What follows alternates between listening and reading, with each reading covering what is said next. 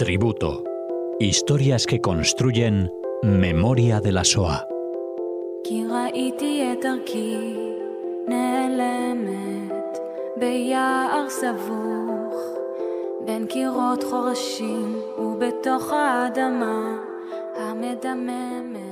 Bienvenidos oyentes de Radio Sefarad a otra edición del tributo que Cecilia Levitt rinde aquí en, en esta casa en Radio Sefarad. ¿Qué tal, Cecilia?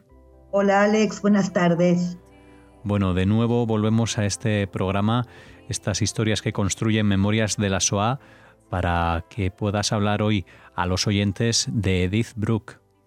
Exactamente. Mira, he, sido invitada junto con mis alumnos del Colegio Gavirol eh, al Instituto eh, Italiano de Cultura para el 25 de enero para escuchar el testimonio de Edith Brooke ella em, no, va a venir, sino que la escucharemos por, por, eh, por Zoom, ¿no? Eh, de manera digital.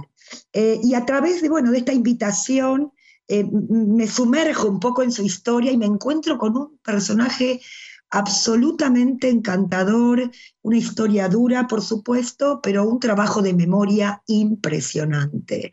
Y bueno, iré develando algunas cuestiones a lo largo del programa pero quiero comenzar un poco con, su vida. ¿no? Ella, Edith, eh, es húngara, nace en un pueblo de Hungría el 3 de mayo de 1931 y nace como Edith Steinschreiber. Ese es su apellido de soltera. Como dije, nace en Hungría, en un pequeño pueblo, vino de una familia muy humilde y Edith es la menor de seis hermanos. La Segunda Guerra Mundial comienza el 1 de septiembre del 39 Hungría es eh, aliada de la Alemania nazi. Eh, por tanto, existe en Hungría una legislación discriminatoria contra los judíos. Ya inclusive desde el 42 ya persiguen a los judíos húngaros, ¿no? Y los propios húngaros se vuelven muy antisemitas. Em, es como que la propaganda fascista envenenó al pueblo, ¿no? Y se sufre aquí eh, un, acoso, podemos decir, a lo largo de dos años, desde el 42 hasta el 44. Por ejemplo, Sándor, su padre, había sido enviado al ejército húngaro, eh, pero lo envían a su casa de vuelta diciendo que no querían un judío en el ejército. Y ya el 19 de marzo del 44, Alemania invade Hungría. Y es así como un grupo de gendarmes húngaros eh, fascistas derriban la puerta de la familia, de la casa de Edith, para deportarlos y llevarlos primero al gueto y desde allí a los campos de exterminio. Ese día su madre estaba haciendo pan estaba haciendo pan con una harina que un vecino que no era judío le había dado. Eh, y su madre al ver ¿no? que, que deben abandonar la casa, llora, pero llora por el pan perdido. Eh, es decir, puso todo el horror en el pan, porque estaba casi listo para eh, meter en el horno y llora porque ese pan es muy importante para ella y por supuesto para su familia. Y desde aquel pueblo hacia el gueto y del gueto a Auschwitz eh, clamó por el pan. Edith tiene 13 años y junto a su familia serán llevadas a Auschwitz-Birkenau. Ellos en realidad no saben a dónde los llevarían, no, no conocen su destino. Pero cuando llegan a Auschwitz, se realiza inmediatamente, los nazis realizan la selección. Edith se coge a su madre, ¿no? E, e, inmediatamente pierde el contacto con el resto de la familia, con sus padres, con sus hermanos. Sin embargo, uno de los soldados alemanes se acerca a Edith y a su madre y le va a decir muy por lo bajo a Edith, vete a la fila de la derecha. Ella, claro, no sabe que la fila de la izquierda implicaba las cámaras de gas y la muerte. Edith no quiere soltar a su madre, pero este soldado sí le da un golpe y la empuja para el otro lado, salvándole la vida. En esta fila más tarde Edith va a encontrar a su hermana y permanecerá con ella las dos juntas todo el tiempo y se ayudarán mutuamente. La vida en el campo es muy dura, muy difícil. Edith se convierte en un número, en el número 11852. Y así, tatuadas, rasuradas, intentarán eh, ser fuertes, sobrevivir y no dejar que las despojen de, de la propia humanidad.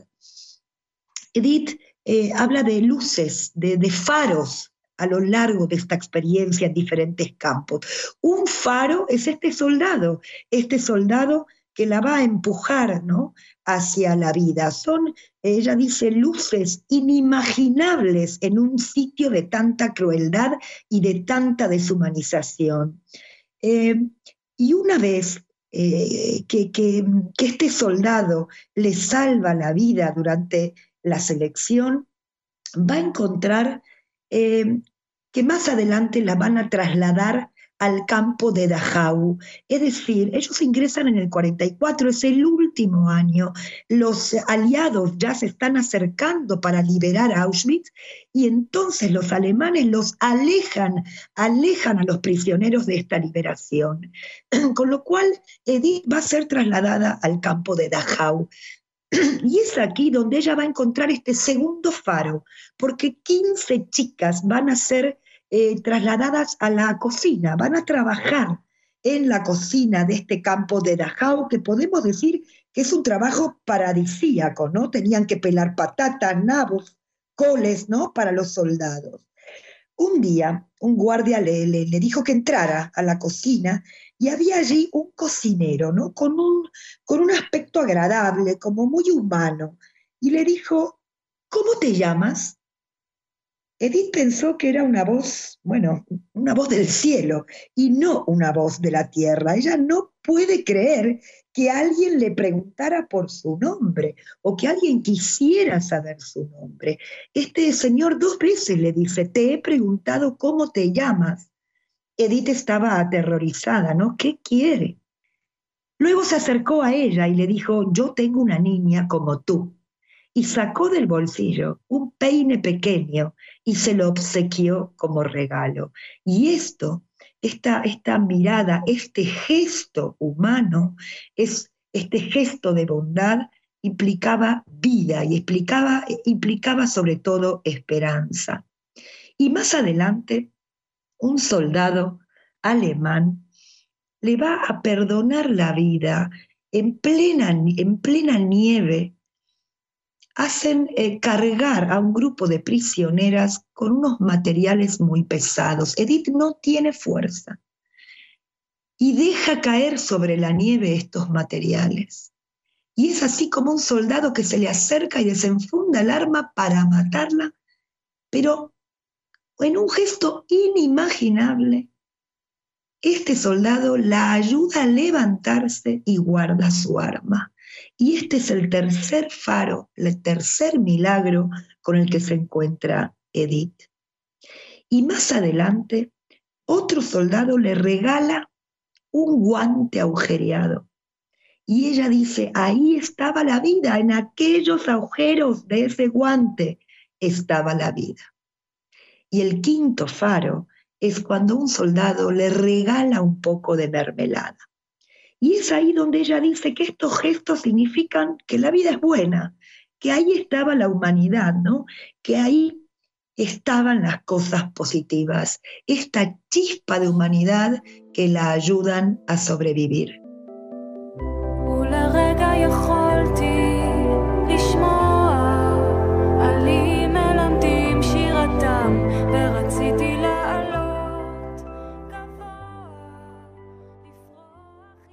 Edith atraviesa momentos muy difíciles, ¿no? Y, ella siempre se pregunta cómo, cómo se puede transformar un hombre en un monstruo así, cómo, cómo, cómo puede ser, cómo es posible. Sin embargo, ella dice, yo no siento odio, siento pena. Cuando son trasladados a Bergen-Belsen, ¿sí? desde Dachau, van a ser trasladados a Bergen-Belsen. Allí todo el campo está lleno de, moribundos, lleno de, muertos, de cuerpos.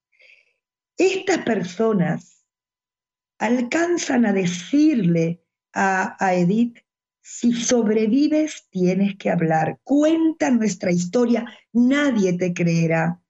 Algunos alcanzan a decirlo, a susurrar sus nombres, pero ella no alcanza a retenerlos. Em, con lo cual, cuando los ingleses liberan Bergen-Belsen, comienza el regreso junto a su hermana, comienzan el regreso a su casa. Y cinco soldados húngaros, fascistas, nazis, le suplican a Edith y a su hermana que los llevaran a su casa. Estaban libres. Los americanos estaban dando comida en cada ciudad. Y esos soldados que ya de civil piden ayuda. Y, Edith y su hermana se miraron, era una decisión muy complicada, pero ambas coincidieron y dijeron, comencemos por la paz, vamos, vamos a llevarlos a casa. inclusive durante el viaje en el tren, este tren abarrotado de sobrevivientes, ambas hermanas esconden a estos soldados. Difícil decisión, pero Edith tiene la sensación de que habían hecho algo bueno, algo importante, que no habían comenzado por la venganza, por las denuncias, por la enemistad, ni por la guerra, ni por el odio. Edith no había cumplido todavía los 14 años. Y a su regreso encuentra un mundo destruido. Europa estaba absolutamente destruida, bombardeada, todo arrasado. Y ella dice, y también nosotros, los sobrevivientes, estábamos destruidos. No era tiempo de hospitalidad. Eh, nadie eh, quería escuchar a los sobrevivientes. Todos decían, nosotros también hemos sufrido. Y es así como ellos, los sobrevivientes, se sienten que son un peso y en algún punto lo eran, ¿sí? Nadie sabía qué hacer con ellos y ellos, los sobrevivientes, tampoco sabían lo que hacer con ellos mismos. Era algo trágico. Edith dice, nunca podré contar y describir hasta el fondo lo que viví allí. Regresa a Hungría, luego se traslada a Checoslovaquia, donde se va a encontrar con otra hermana, otra de sus hermanas que había sobrevivido junto con su familia. Y a los 16 años Edith se va a casar y se va a trasladar a la tierra de Israel pero pronto se divorcia y también va a abandonar. Israel en ese momento es un país que está luchando por su independencia, no es un país seguro y finalmente decide establecerse en Roma en 1954. Y es allí que ella se va a casar con el escritor y director italiano Nello Resi. A partir de 1959, ella ya publica su autobiografía, que se llama en español ¿Quién te ama así? En 1971 ya escribió su primera obra de teatro, fue una de las fundadoras del Teatro de la Madalena en Roma. Y ya desde la década del 70 hasta los 90 trabajó para la RAI como directora y guionista ha traducido al italiano obras de poetas húngaros. Em, y Edith cumple con esta promesa de contar, de luchar por la memoria. Ella se va a dedicar eh, hasta el día de hoy eh, a relatar su historia y la de tantos otros sobrevivientes. Edith tiene 90 años hoy y vive en Roma y acaba de publicar su nuevo libro que se llama El pan perdido, ese pan que su madre estaba horneando aquel día y lo pierde. Eh, este, libro es uno, fue, fue uno de los cinco finalistas del premio Strega, que es el premio literario más importante de Italia, que se entregó el 8, el 8 de julio de 2021. Podría decirse que Edith Brooke es una de las últimas grandes cronistas de la era del Holocausto. Ahora, miren qué interesante, Edith siempre escribió en italiano en lugar de escribir en húngaro. Ella no puede escribir en su lengua madre, ella adopta el idioma italiano como, como un escudo, como un escudo que le permitirá sumergirse en su doloroso pasado sin revivir directamente el sufrimiento.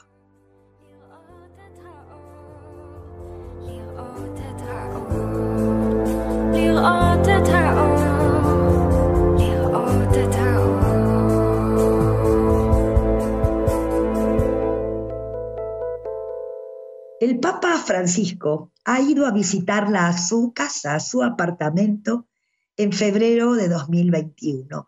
Eh, el Papa había leído una entrevista muy larga ¿sí? en, el diario de, la Ciudad del Vaticano y le dijo a su gente que le gustaría conocer eh, a la señora Brooke.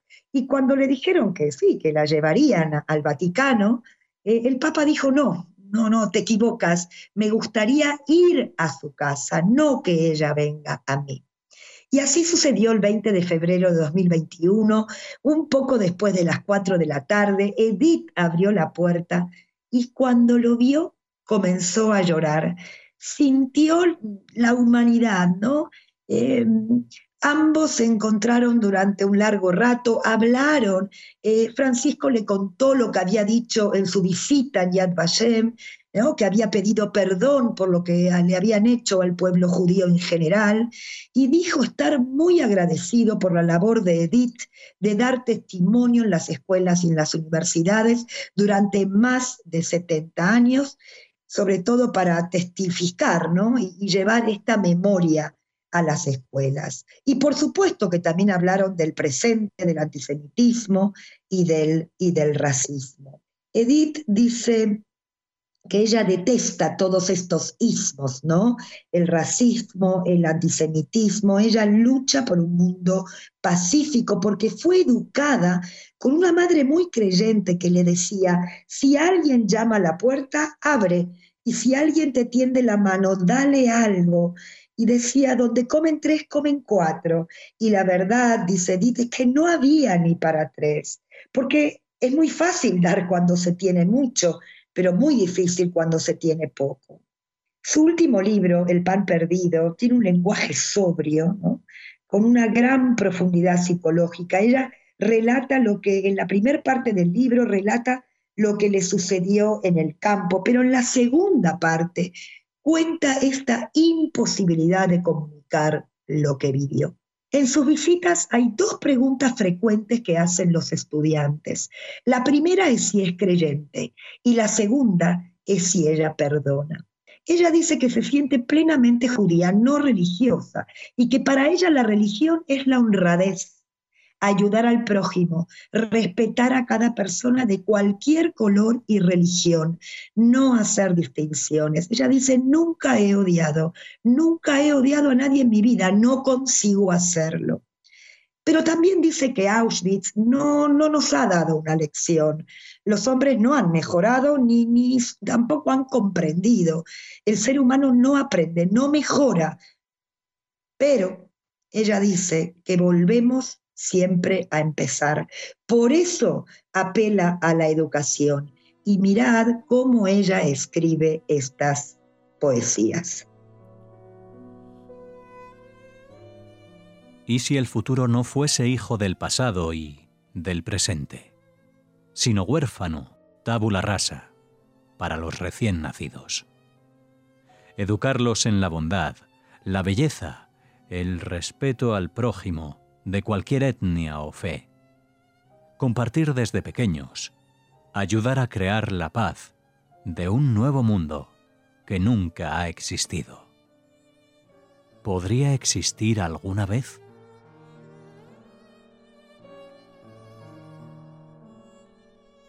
Así debes educar a tus hijos, dice, dice Edith. Depende de la familia y no solo de la sociedad no todo es culpa de los demás. Y yo, para ir cerrando, me quedo con una frase de Edith que dice, no puedo permitirme perder la memoria, ni siquiera a mi edad.